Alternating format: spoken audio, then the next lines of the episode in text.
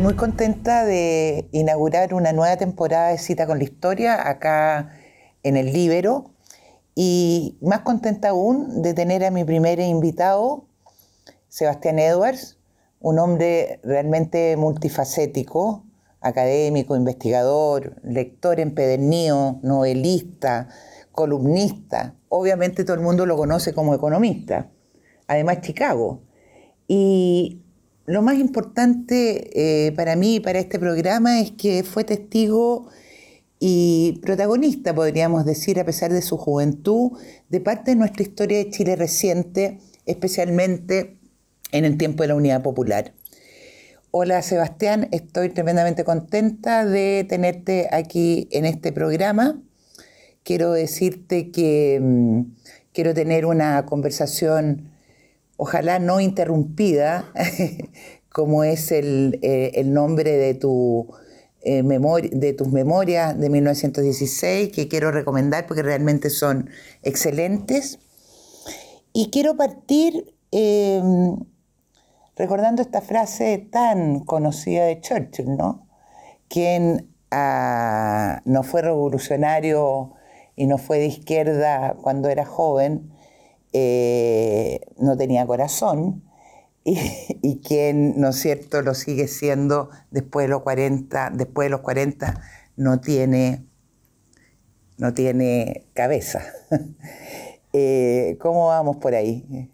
Bueno, es, eh, es una de las muchas frases de Churchill que tienen gran contenido y creo yo que hay mucha verdad en ella. Pero antes de seguir, quiero agradecerte la invitación me siento muy honrado. Yo he, visto eh, muchas, no, diría que todas, pero muchas de tus entrevistas en YouTube y una de las grandes cosas es que las subieron todas o casi todas hace poco eh, y me siento muy halagado eh, porque me, me, hayas invitado.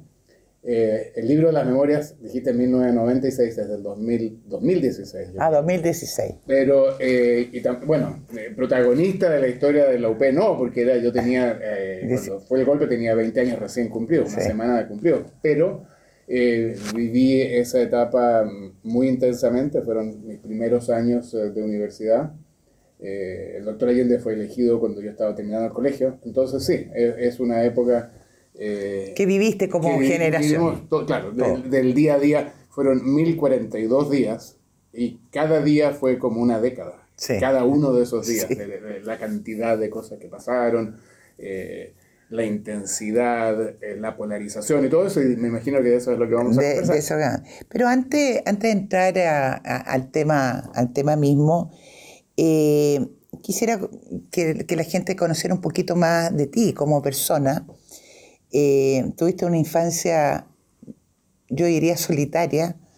A los ocho años, a los ocho años tus padres se separaron, pero te las arreglaste suficientemente bien con juegos imaginarios, con el fútbol, con tu pasión por el fútbol, con mucha lectura, que es lo que más eh, es atrayente, eh, y, y, también con tus amigos del Grange, donde tú estudiabas, estudiaste a partir de los ocho años, porque antes estuviste en los padres franceses con una experiencia bastante dramática y, también en la Mesonet. Pero eh, en esta pregunta quiero si me puedes hacer una síntesis de eh, quiénes fueron tus referentes en esta infancia, porque soy una convencida que la infancia marca para siempre ¿ah? a, todo tipo de personajes, personas, personajes, y yo creo que en ti, en mí y en, muchos eso es muy cierto. No, yo creo que sí. Yo crecí en una familia muy matriarcal, donde la figura central era mi abuela materna, eh, Gabriela eh, Yáñez de Figueroa, que eh, era una persona muy lúdica, muy creativa, y que había fundado el primer colegio Montessori de Chile posiblemente uno de los primeros de América Latina que era un colegio para niñas, la Mesonet, pero donde ella decidió que su hijo varón, sus hijos varones y eh, sus nietos hombres fuéramos a ese colegio. Entonces yo fui a, la Mesonet, que en esa época debe haber tenido 400, 500 niñas y éramos 7 niños. ¡Wow! Lo cual fue una experiencia eh, única. Em, en que empezó el jardín infantil. Entonces yo, entre el jardín infantil y segunda preparatoria, que son donde estuve en la, en la yo pensé que el mundo era así, era una relación de 500 niñas todas entre que pasaban y te hacían en la cabeza y te decían qué amoroso, qué lindo, qué lindo, eh, que era la vida, era así. Y mi mamá, al final, eh, cuando mis padres se separaron, mi mamá se preocupó mucho que yo tuviera un referente de niño, hombre, de, de, varón, masculinidad. Entonces me cambió a los padres franceses de la Alameda, que eran puros niños, no había ningún juego era todo muy severo y yo lo pasé realmente muy, muy mal. Ah. Eh, entonces, eso es, y ahí fui muy, muy solitario, porque me di cuenta además que la vida no era así. Pasé de puras niñas a donde había ninguna niña y un montón de curas muy malos eh, o, muy severos. Algunos no habrán sido tan malos, pero, pero ahí fui muy, muy infeliz. Eh, además, yo venía de esta familia donde Patricia, según mi abuela, cuando había un problema serio, se solucionaba viajando.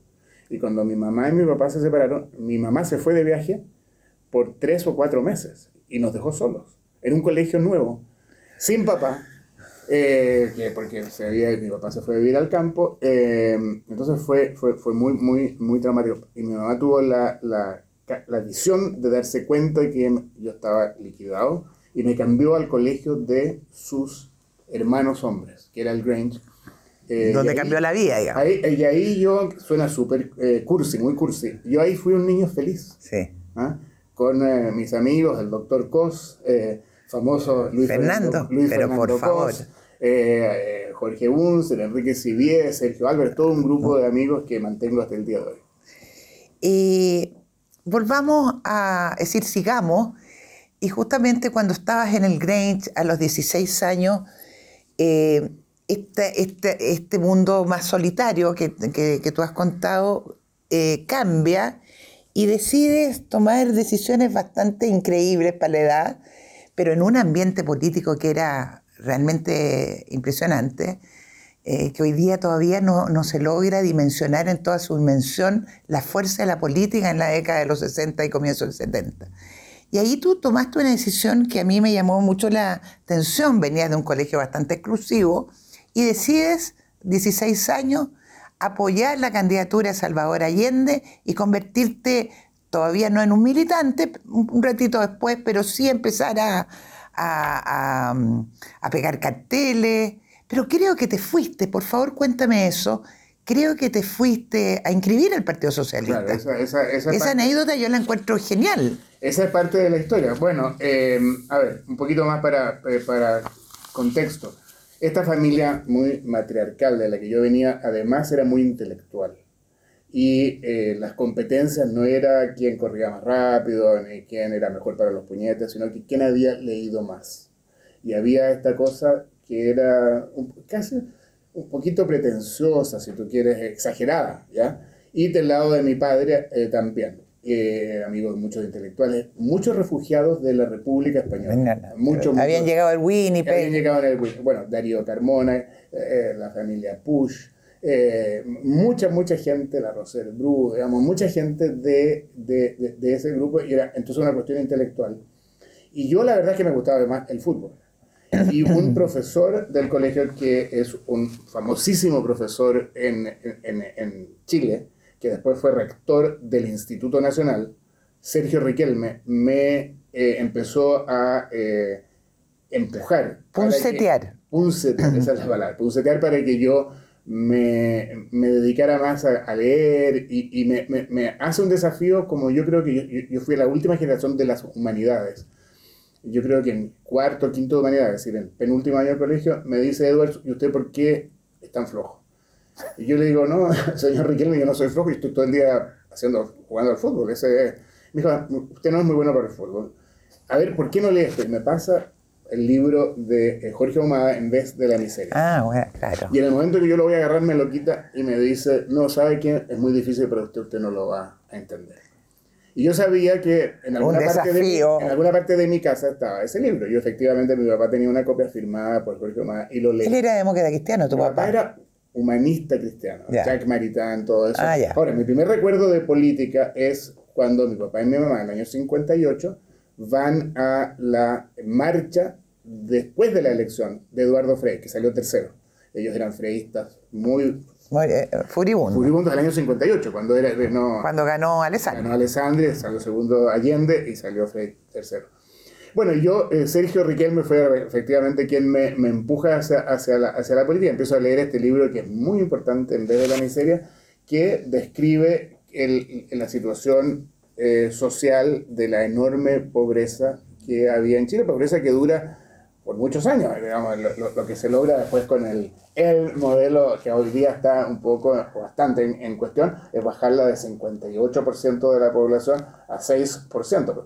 Yo leo esto y está la situación política, estamos empezando a acercarnos a las elecciones presidenciales del año 70 y yo me empiezo a preocupar por el tema social y la revolución cubana es muy atractiva. Cuando uno empieza a, a leer a, los barbudos, eh, esta rebeldía, pero que al mismo tiempo es la rebeldía, que es como se vestían y, y cómo andaban eh, por la calle, eh, pero al mismo tiempo tenían esta, este, este objetivo social.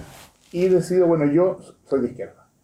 Y ahí viene el, el, el, proceso que cuento también en el libro, que Máximo Pacheco entonces, que no estaba en mi colegio, pero éramos amigos, me convida a una reunión del MAPO. Está recién formado. El MAPU se forma, ustedes saben, en el 69, y es una decisión de la democracia cristiana para los jóvenes que quizás muy Parecido, es muy parecido al Frente Amplio. Al Frente Amplio, a, la Revolución Democrática, porque tiene sus orígenes en la Universidad Católica, todos eh, niñas bien de, de, buen colegio, blanquitos, Y yo voy con Pacheco y yo miro y digo, no, esto es como una kermés del Villa María. Entonces, eh, digamos, si yo voy a ser de izquierda, no, eh, si, quiero estar con las niñas del Villa María, no tengo, Estoy, pero, tengo para qué pasar por esta experiencia de ser de izquierda. Entonces ahí viene una búsqueda eh, y el Partido Comunista, por, qué miedo ser comunista, digamos. No, entonces no se quedaba el Partido Socialista, el partido auténticamente chileno, muy desordenado, con facciones, fracciones. Lo peor que podía pasar es que yo armaba mi propia fracción con mi amigo Luis Plasencia, con quien nos fuimos a matricular. Eso cuenta, por favor, ¿cómo fue esa historia? Fuimos en micro, vestidos del Grange, con el uniforme del Grange. Llegamos a una casa del Partido Socialista en la calle de Vicuña que según yo recuerdo, y subimos y nos recibe alguien, que era el secretario, no secretario general quizás, pero alguien, y nos pregunta, y nosotros hablamos, y, y nos hace así algunas pocas preguntas, y nos meten como simpatizantes una cosa que se llamaba el contingente Lenin. No, eso lo encontré genial. ¿Ah? Pero íbamos vestidos del Grinch y veníamos de la reina, eh, en micro, obviamente. Eh, entonces ya teníamos un carnet y empezamos a eh, ir a, a, los mitines, a las reuniones, escuchando nomás, no, no.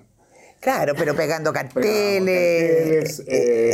y, todo, y, todo eso. Entonces, es un poco parecido al, a lo del Frente Amplio, pero distinto. Distinto porque arriba de toda esta juventud había adultos.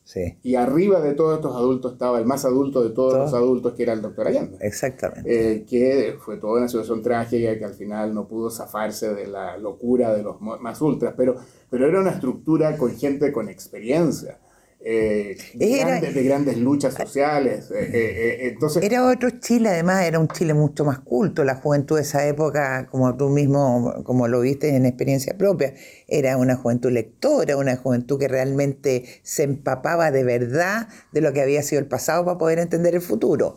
No eran solamente el aquí y ahora. Claro, bueno, no había, no había redes sociales, no había Twitter, no había esto que había que digerir y aprender todo en 144 caracteres, que era el Twitter original. Eh, incluso cuando había que leer cosas muy simplificadas y aguadas, eran lecturas largas y, difíciles. y el caso más eh, claro era el manual de marxismo de eh, Marta Harnecker, que es una persona que ya falleció, pero Marta Harnecker... Fue una influencia vital. Bueno, de, la católica, de la acción católica, eh, de clase alta, su papá un empresario importantísimo, eh, pareja del fundador del MAPU, Rodrigo, Rodrigo, Ambrosio, que fue súper importante. Y, Marta Harnecker, ese manual del materialismo histórico, vende dos millones o tres millones de ejemplares. Casi más que a Dios el séptimo de línea. No, pero piensa, piensa que más o menos te, lleva un dólar, si te llevas un dólar por ejemplar, Marta Carne que se ganó tres millones de dólares vendiendo, vendiendo un manual simplificado de materialismo histórico. Entonces había, había toda esta cosa que era, era, era, era más, como dices tú, más profunda. En parte porque no había otra opción. Sí, no había tanta tele, no, eh, sí se leía, es decir, lo entretenido era eso. Pero tú ahí eh, em, te haces amigo de, de, de, gente que después va a tener bastante participación eh, política en el del 2010 para adelante. Es decir, tú hablas de la o actores o actrices, la Marucha Pinto, la Josefina Errázuri. ¿Ese era tu núcleo? Bueno, ese, ese, ¿En el Partido Socialista? No, bueno, la, la, ni la Malucha. Y Pacheco, obviamente Máximo Pacheco. Bueno, Claro, Máximo y, Jorge Bande. Y Jorge Bande, eh, claro. Eh, eh, Álvaro García. Había ahí un grupo del, del, del MAPO que luego tienen un rol importante. la, la Pepe Razui teníamos un grupo de, población, ella no era del Partido Socialista. y la Malucha Pinto era de un grupo ya más amplio, en que había. ahí íbamos a la casa de ella ocasionalmente. y el padre de la Malucha era un economista muy, muy importante. Aníbal Pinto, lo, menciona Boric en dos, dos discursos importantes, el discurso en, que, en, el discurso del triunfo de las elecciones y en su discurso de inauguración. Son creo los dos teóricos de la democracia cristiana en, la parte económica, Aníbal Pinto y Jorge Ahumada. no, Aníbal Pinto no es, tanto más, es más, es más eh, Aníbal Pinto es más de izquierda, más eh, yo no sé si Aníbal Pinto haya militado alguna vez en el Partido Socialista, pero él es del grupo fundador, o, si no fundador, es el, el, el, diario Última Hora. Ah, la claro. izquierda tenía dos. toda la tenía, La izquierda tenía dos diarios. El Siglo, que era un diario comunista, por tanto, era la línea muy de Moscú. Eh, la línea oficial. Muy rígida, muy. Eh, la Unión Soviética es macanuda. Era que la invasión de Checoslovaquia estuvo bien invadida. Checoslovaquia era lo que se merecía, se estaban desviando los burgueses. Y la Última Hora, que era un periódico de la tarde que competía con La Segunda. Y era un periódico que eh, Arturo Mate lo, lo, fundó Pepe Toá. Al final creo que los socios eran Arturo Mate, Pepe Toá y Aníbal Pinto. Y era un diario como del Partido Socialista y era como el Partido Socialista, eh, un desorden. Sí, me equivoqué yo, yo, yo, yo mezclé a Humada, Humada era el gran, era el, gran, el, de la, el, de la, el de la DC. La democracia cristiana, efectivamente. Ahora, eh, Obviamente, como un estudiante de 16 años en el colegio, eh, viene toda tu preocupación, de, estás metido, digamos, en la, eh, en la política, en, la contingencia, pero tienes que tomar una decisión de futuro y decides entrar, tengo entendido, a estudiar economía en la Universidad de Chile. Eh, ¿Cómo era el ambiente en la Universidad de Chile en marzo de 1971?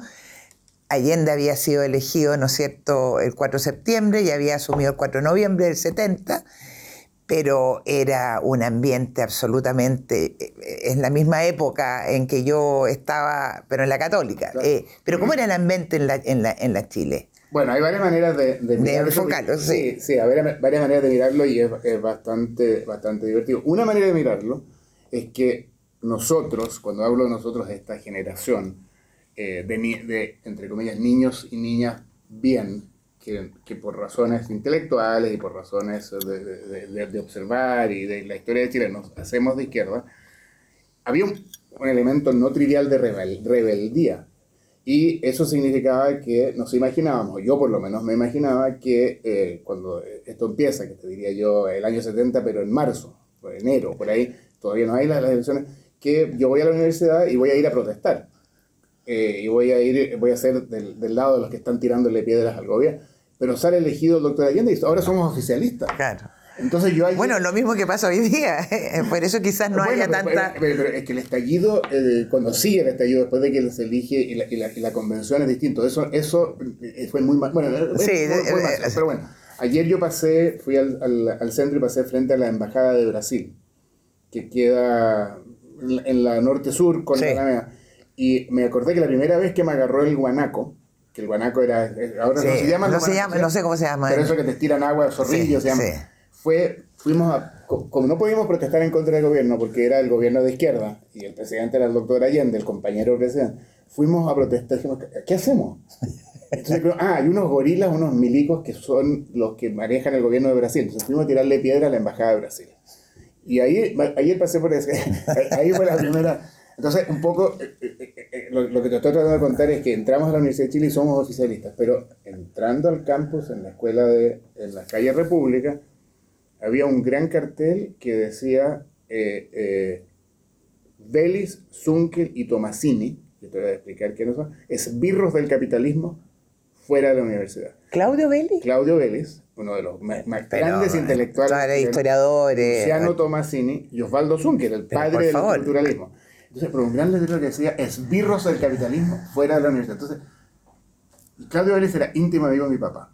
Y la verdad es que yo quise, me quise hacer, hacer académico desde muy joven por la influencia que tuvo Claudio Vélez en mí.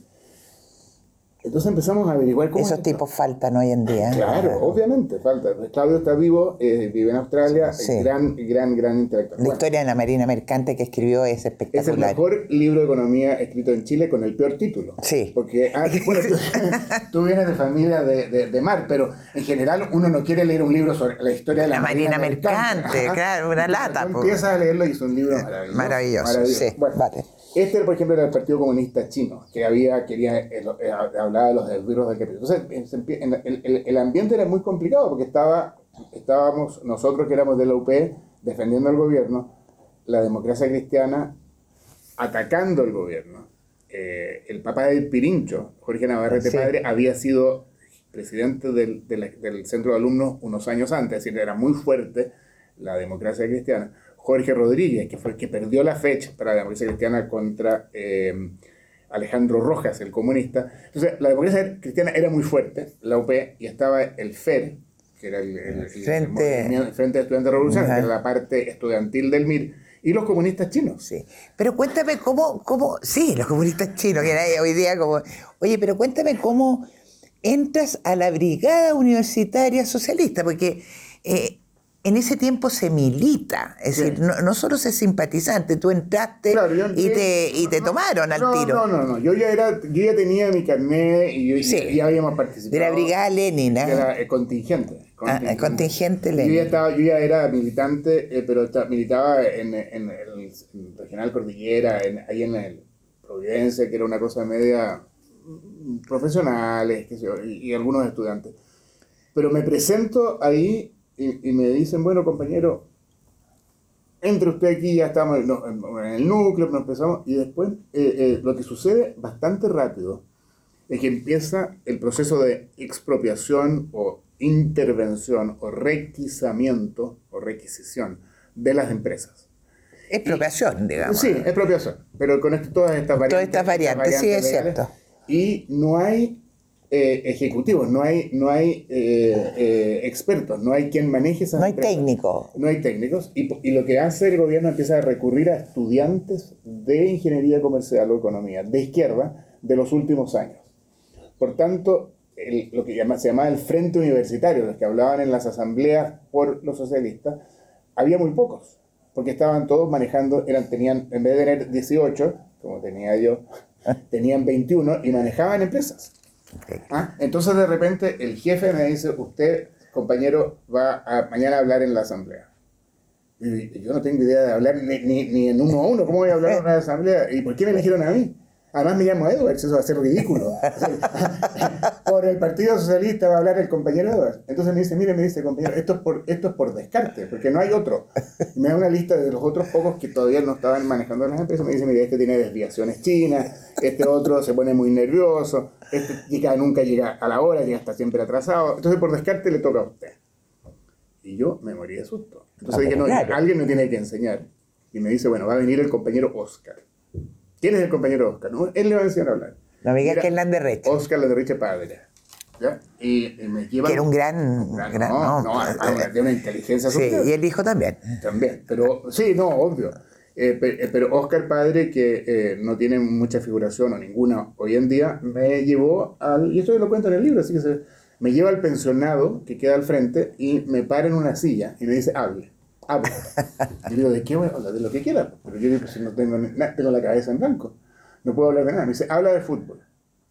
Entonces, entonces yo empiezo a hablar de fútbol y me dice, está todo mal, no, no, no sabes hablar ni de fútbol. Entonces me enseña a hablar. Y al día siguiente yo hablé en la asamblea, Eh, bastante bien. Casino, me imagino. Eh, sí, en una biblioteca, en una, mucha gente, y empiezo a hablar bastante bien. Hago reír a la asamblea un par de veces, pero no supe terminar. Entonces terminé y paré, ¿qué? ¿Te así? Y nadie aplaudió. Qué vergüenza. ¿Ah? Eh, no, además que estaban tres niñas que me encantaban. la, la, la, la Janina Cademarteri, la hija de... La hija de... Que falleció Janina. Eh, Pilar Romayera, que hoy día es rectora... De la Universidad de las Américas, tengo entendido. De las Américas. Mira y la Alejandra Misala, que es vicerrectora de la Universidad de Chile. Y yo estaba muy preocupado en que lo que más, lo único que me preocupaba es qué pensaba en ella este performance mío, que fue un verdadero... desastre, desastre total.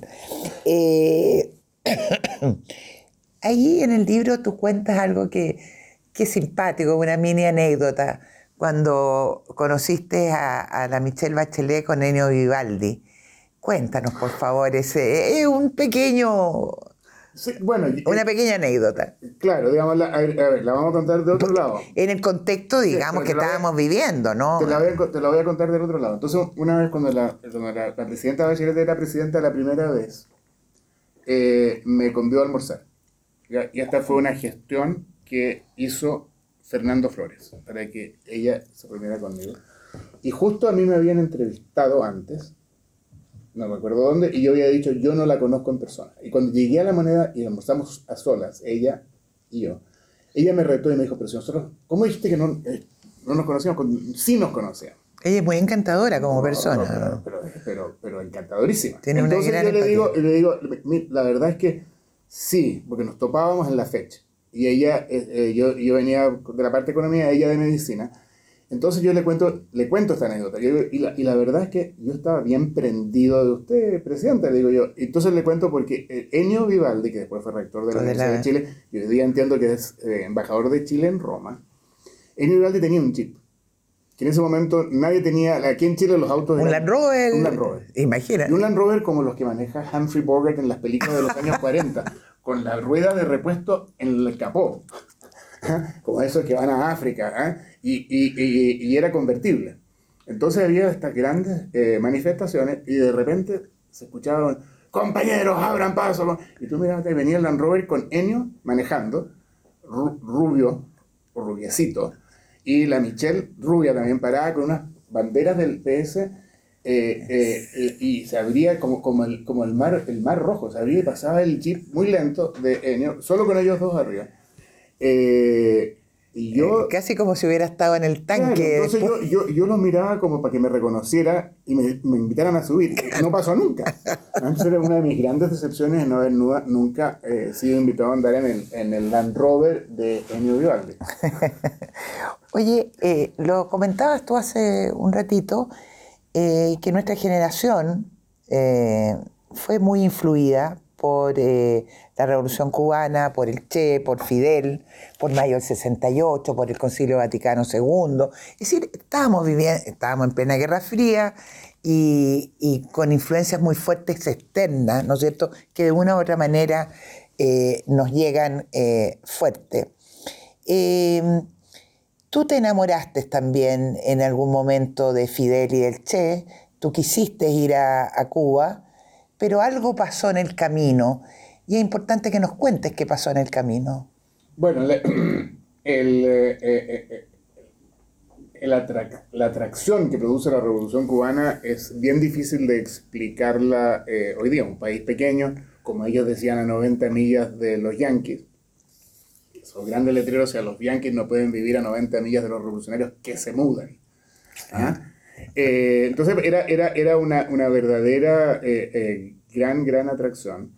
Y vino la zafra de los 10 millones, que fue como un, un, un, un hito, y que llamaron y que no se iba a cumplir, no se iba a cumplir, no se iba a cumplir, no se cumplió. Y que llamaron a voluntarios y yo me presenté de voluntario. había en la fecha uno se me matriculaba, y eh, mi mamá me agarró una oreja y no sé, me, me, me, escondió el pasaporte, algo así. Dijo, no, no va. Usted, no va a ninguna parte, mi hijito. No, no saben ni, ni, ni, cocinar un huevo, no que va a ir a cortar zafra. Bueno, pero no, no, no, eso, eso no resultó. Y de a poco eh, eh, yo me di cuenta que había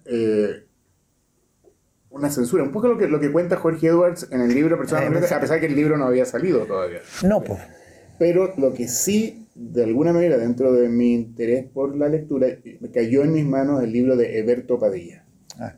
que se llama Final del Juego. Y el caso, fue? el caso Padilla es un caso muy, muy, muy, conocido, en, que tuvo que, en que, en que al final tiene que hacerse una autocensura, una, una autocrítica delante de todo el público. Casi igual que la Unión Soviética. Igual que la, Unión Soviética. Y entonces ahí yo empiezo a darme cuenta que hay una, una, una falta de, de, de, libertad.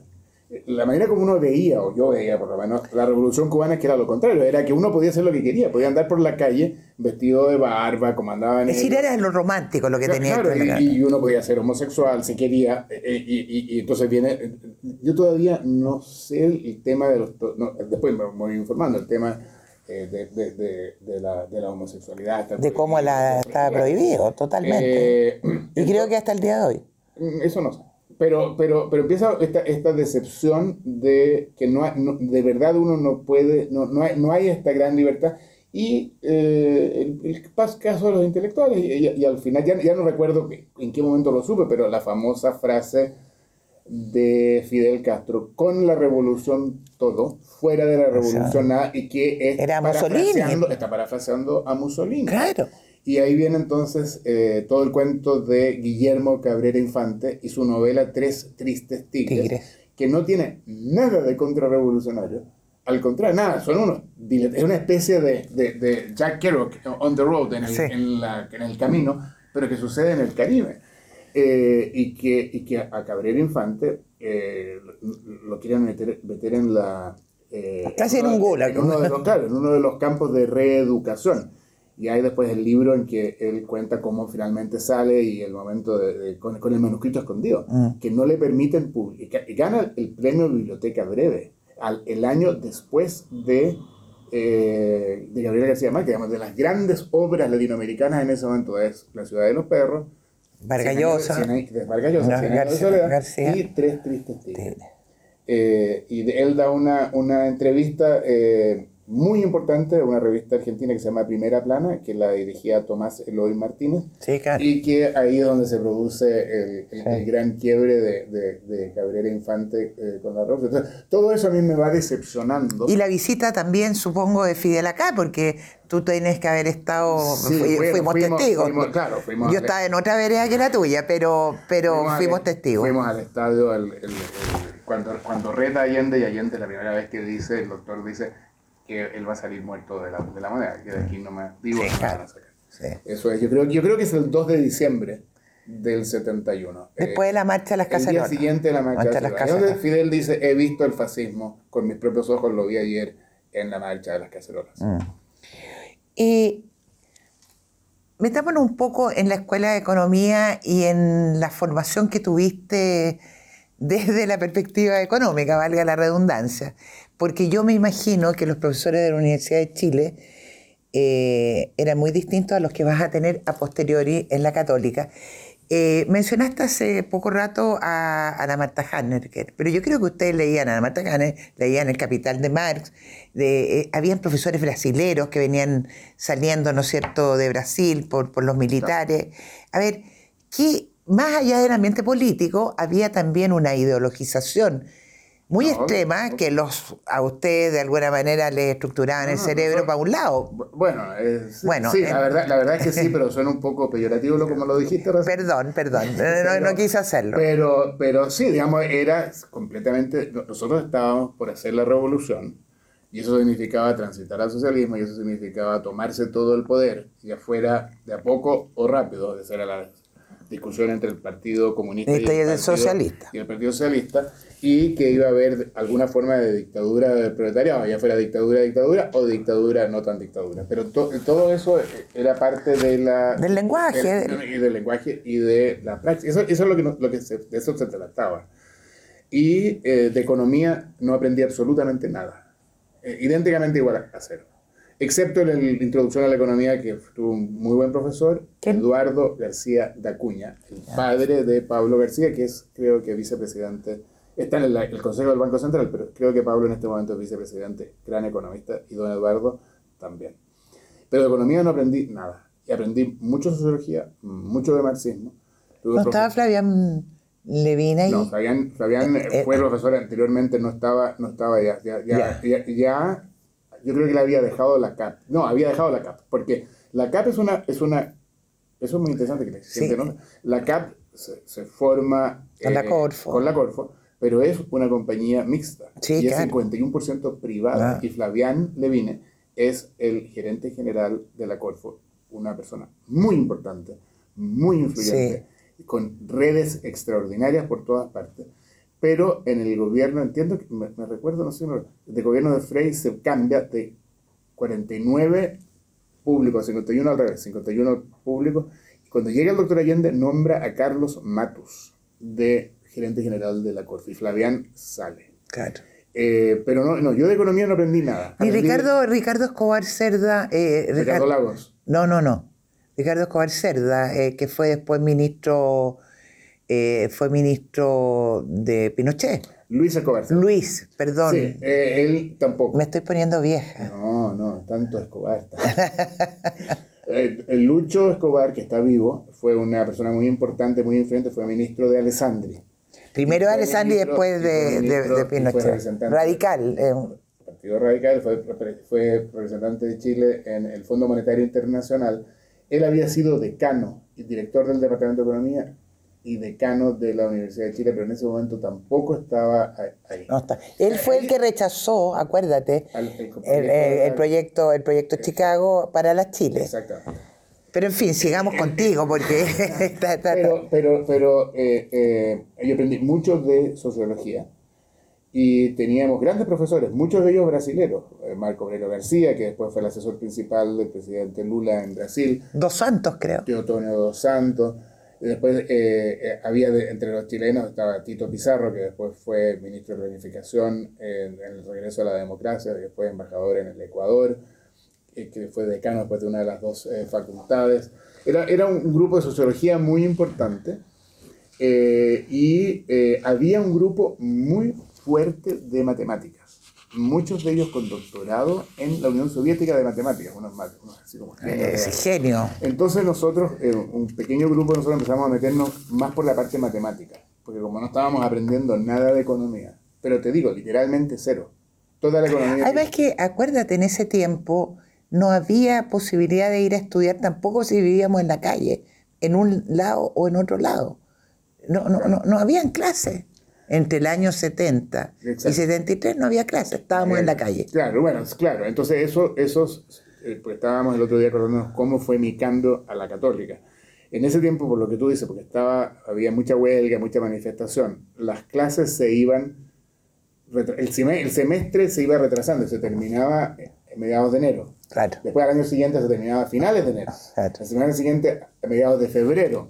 Es porque tenías que recuperar clases, había por lo menos una responsabilidad que había que tener una cierta cantidad de horas lectivas, donde no aprendí nada tampoco. Mm. ¿ya? sí aprendí mucha matemática, bastante estadística, eh, pero de economía exactamente, idénticamente igual a eso. ¿Y cuánto duró eh, tu afer, digámoslo así, eh, en el socialismo militante? para... o sigue. No, no, en el militante por ningún motivo, pero... no, yo, yo me pero uh, este es una fe del socialismo militante entre el año 69 y 73, me imagino. Sí, yo me empecé, yo me empecé a eh, distanciar porque yo eh, dentro del PS era más bien, me, me, me alineaba con un grupo que se llamaba Los Guatones, que eran lo más social, socialdemócratas. Al estilo de los demócratas, los guatones de la EC, que eran también los más tranquilain. Sí, sí. Eh, que, entonces, estos, estos guatones, eh, era, el, líder de los guatones era el senador Aniceto Rodríguez, un abogado distinguido.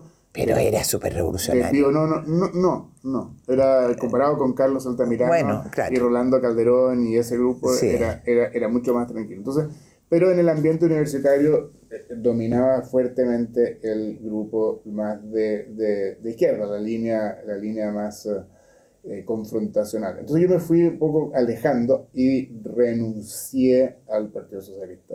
pero seguí lo que llamó, eh, Pacheco me decía, tú eres un triple I. Sí. ¿ah? Un intelectual independiente de izquierda.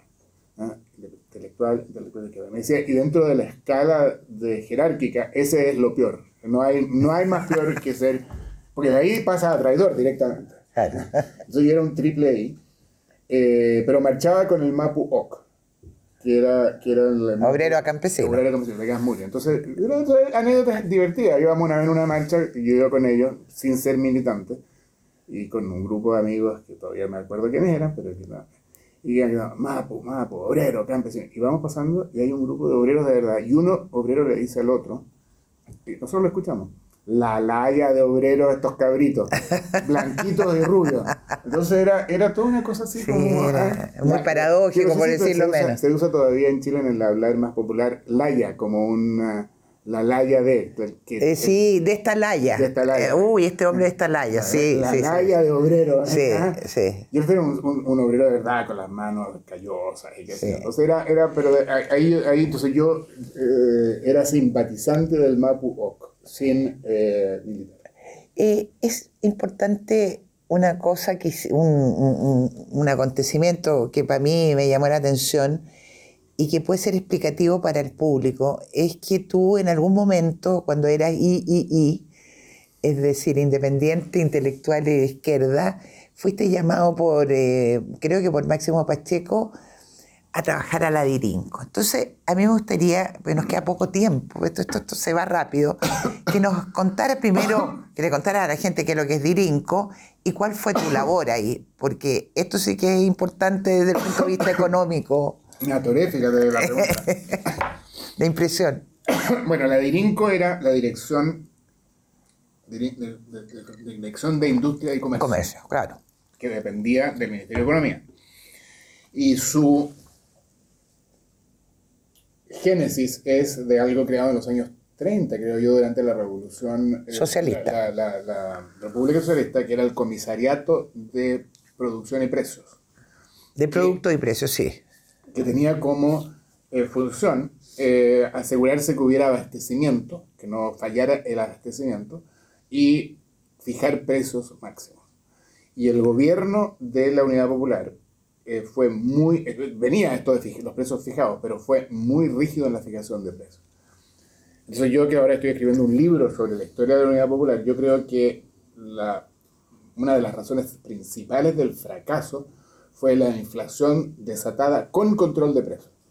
Porque si hay una inflación desatada, pero tú puedes encontrar aceite o papel higiénico, aunque vaya subiendo precio, distinto que hay una inflación desatada. Cuando no hay y nada, Y no cuando no hay producción, nada. claro. Y la única manera de encontrarlo es o entrar a las razonamientos, Que se entró en el, en tiempo. o en el mercado negro, pero el mercado negro es muy, eh, es muy difícil, no, no, no, hay, no hay redes, no, no puede llamar aló mercado negro, ¿no? Esa gente la tomaba presa. Entonces, eh, la Dirinco fijaba los precios y un día mm, Pacheco me va a ver en mi casa. Esta es una entrevista como de Máximo Pacheco, no sé contado, pero esto ya lo conté en el libro y me dice, mira, mira compañero I, I, I, No, no es una entrevista, perdón, es una entrevista de Sebastián Edwards. Estamos hablando mucho de Máximo. Que, que jugó- ha jugado un Es rol. que jugó un rol importante en tu un ami- izquierdización. Un amigo entrañable y además un gran, un gran ejecutivo, un gran político. un- Dile que vea el programa. un gran- una, gran, una gran persona, yo lo quiero entrañablemente, ¿no? Eh, además le presenté a la mujer. Le- entonces Pacheco me dice, mira, yo, el partido, me ha destinado a otras labores eh, y el puesto que yo tengo en la Dirinco ha quedado vacío. Y como somos un partido pequeño, pues ya el MAPU ya era chico, se habían dividido en dos, entonces era chico dividido por dos, imagínate. El Mapu Garretón y el Mapu. Gamuri. Entonces me dice, eh, entonces hemos pensado que tú puedes tomar mi puesto en la Dirinco a pesar que tú no eres del partido. Yo le digo, pero yo no voy a, a- a entrar al tu partido. No, me dijo, además, aunque trataras no te íbamos a aceptar. Me dice, "Ah, pues, es muy claro eso". Pero entro entonces a la Dirinco y yo no, no- no tenía ningún rol ni título importante. Yo era el jefe de gabinete del director de precios y costos. Lo cual me daba un poder implícito enorme porque yo le manejaba la agenda. ¿A ¿Con, quién, ¿Con quién se reunía? Est- Estaban todos los empresarios de Chile pidiendo que le subieran los precios. Que, la inflación era mil por ciento y los precios estaban controlados. Le subían los insumos y qué sé. Y además yo, las carpetas con la petición de los nuevos de, alza de precios, de, ajuste, yo las organizaba y las... Ponía ahí una arriba. y, podía distribuirlas a los distintos profesionales, que eran contadores, que analizaban los costos, la estructura de costos para determinar si se subía o no los precios. Entonces, al final yo tenía un poder enorme, porque yo sabía de los 25, 30, no me acuerdo cuántos contadores que habían, cuáles eran más proclives a, a, dar, un ajuste y cuáles eran más proclives a negarlos. Entonces yo decía, ah, este me cae mal es decir, los empresarios te adoraban, digamos, los, los pequeños empresarios que podrían en ese momento. Bueno, eh, que querían. O, me odiaban. No, si es que tú les das la posibilidad. Claro, no, pero yo no, yo, no, yo no decidía nada. Yo lo único que podía hacer era distribuirlo. Era muy simple. Ellos traían su estructura de costos y un margen de 10%. para producir yo pongo un ejemplo del té en bolsita. ah, no, el té en bolsita. No el papel pase en la bolsita, el hilito, el, el, envase. Cada cosa costaba no sé cuánto, margen de 10%. Se lo dábamos a un contador que revisaba los costos. Y lo habitual era que los costos los rebajaban a la mitad y el margen también. Entonces les, daba la mitad de lo que ellos pedían. No, los empresarios sabían eso, por, por tanto lo que ellos pedían estaba todo inflado al doble estaba inflado al doble. Típico chileno, Entonces, yo, yo podía decidir, la petición del té se lo doy al contador Pérez o al contador González o al contador Figueroa y yo sabía cuál era su tendencia, qué es lo que iban, a tener más o menor simpatía. Ese era todo el poder que yo tenía. Y también podía decir, eh, mira, el día está, la agenda está muy, muy ocupada, pero le vamos a hacer un huequito a las once y cuarto. O agenda está muy ocupada, no lo puede ver. ¿Y cuándo me puede ver? Llame la próxima semana. Yo podía hacer eso. ¿Qué pasó con el, con el hilito de, del té cuando llegó un, un empresario? claro, don Anselmo Palma. No, claro, es que él, ahí era, era, muy interesante porque lo que los productores de té decían es que el hilito tenía que ser importado. Porque se cortaba. Porque se hacía así, se cortaba. Y el contador que le tocó el, el, té dijo, no importaba que se toque, nosotros metemos la mano, estrujamos con la mano en la bolsa y la tiramos para el lado. Entonces ya ahí se produjo una discusión si acaso era de buena educación meter la mano al té y sacar la bolsa con la mano. Entonces era, era, una cosa muy bien surrealista. Y bien surrealista todo, ¿eh? realmente. Yo, yo te diría que el gobierno de la Unidad Popular fue un gobierno surrealista. Fue, fue muy incompetente y muy surrealista y muy eh, tosudo. Y, el libro eh, que eh, acaba de publicar, el, se acaba de publicar el libro del presidente es un libro muy largo, muy aburrido y muy importante. Y que todo el mundo debiera leerlo. Son 900 páginas donde está, queda todo claro, de forma muy detallada, de lo loco, lo surrealista y lo tosudo que fue todo.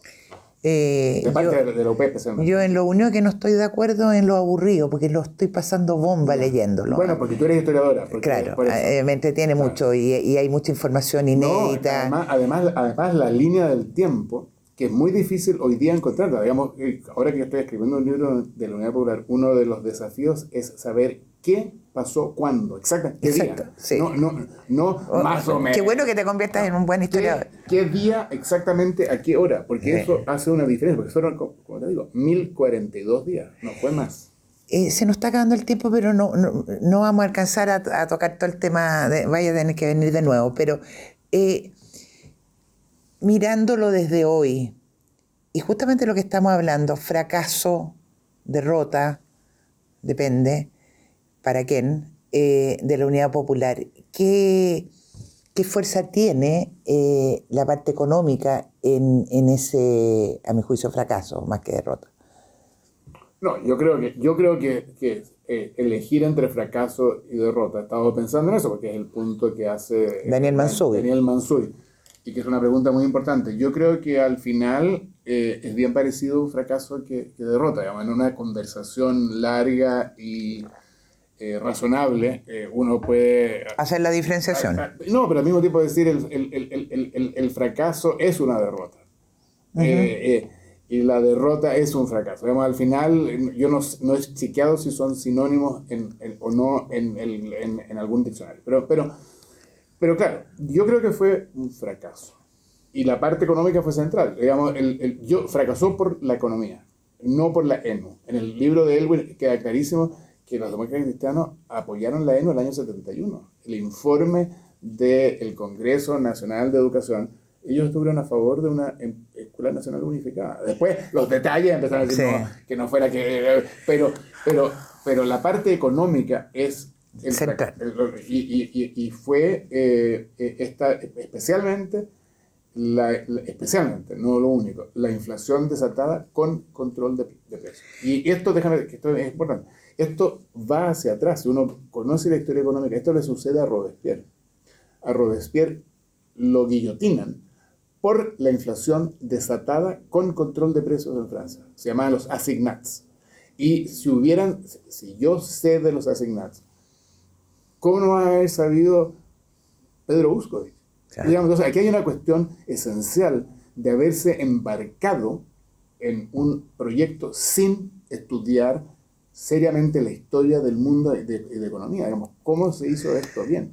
Eh, y, termina esto el 9 termidor en que a Robespierre le cortan la cabeza por una cuestión que es casi idéntica a lo que pasa en la Unidad Popular. Sí, eso es muy interesante y espero que lo comentes bien en tu nuevo libro que, que no sé si puedo decir que estás eh, eh, o, estoy siendo No, no, también no, sí, estoy, yo estoy escribiendo, pero es para el año 25 o 26, es un libro, libro de largo aliento y estoy entrevistando.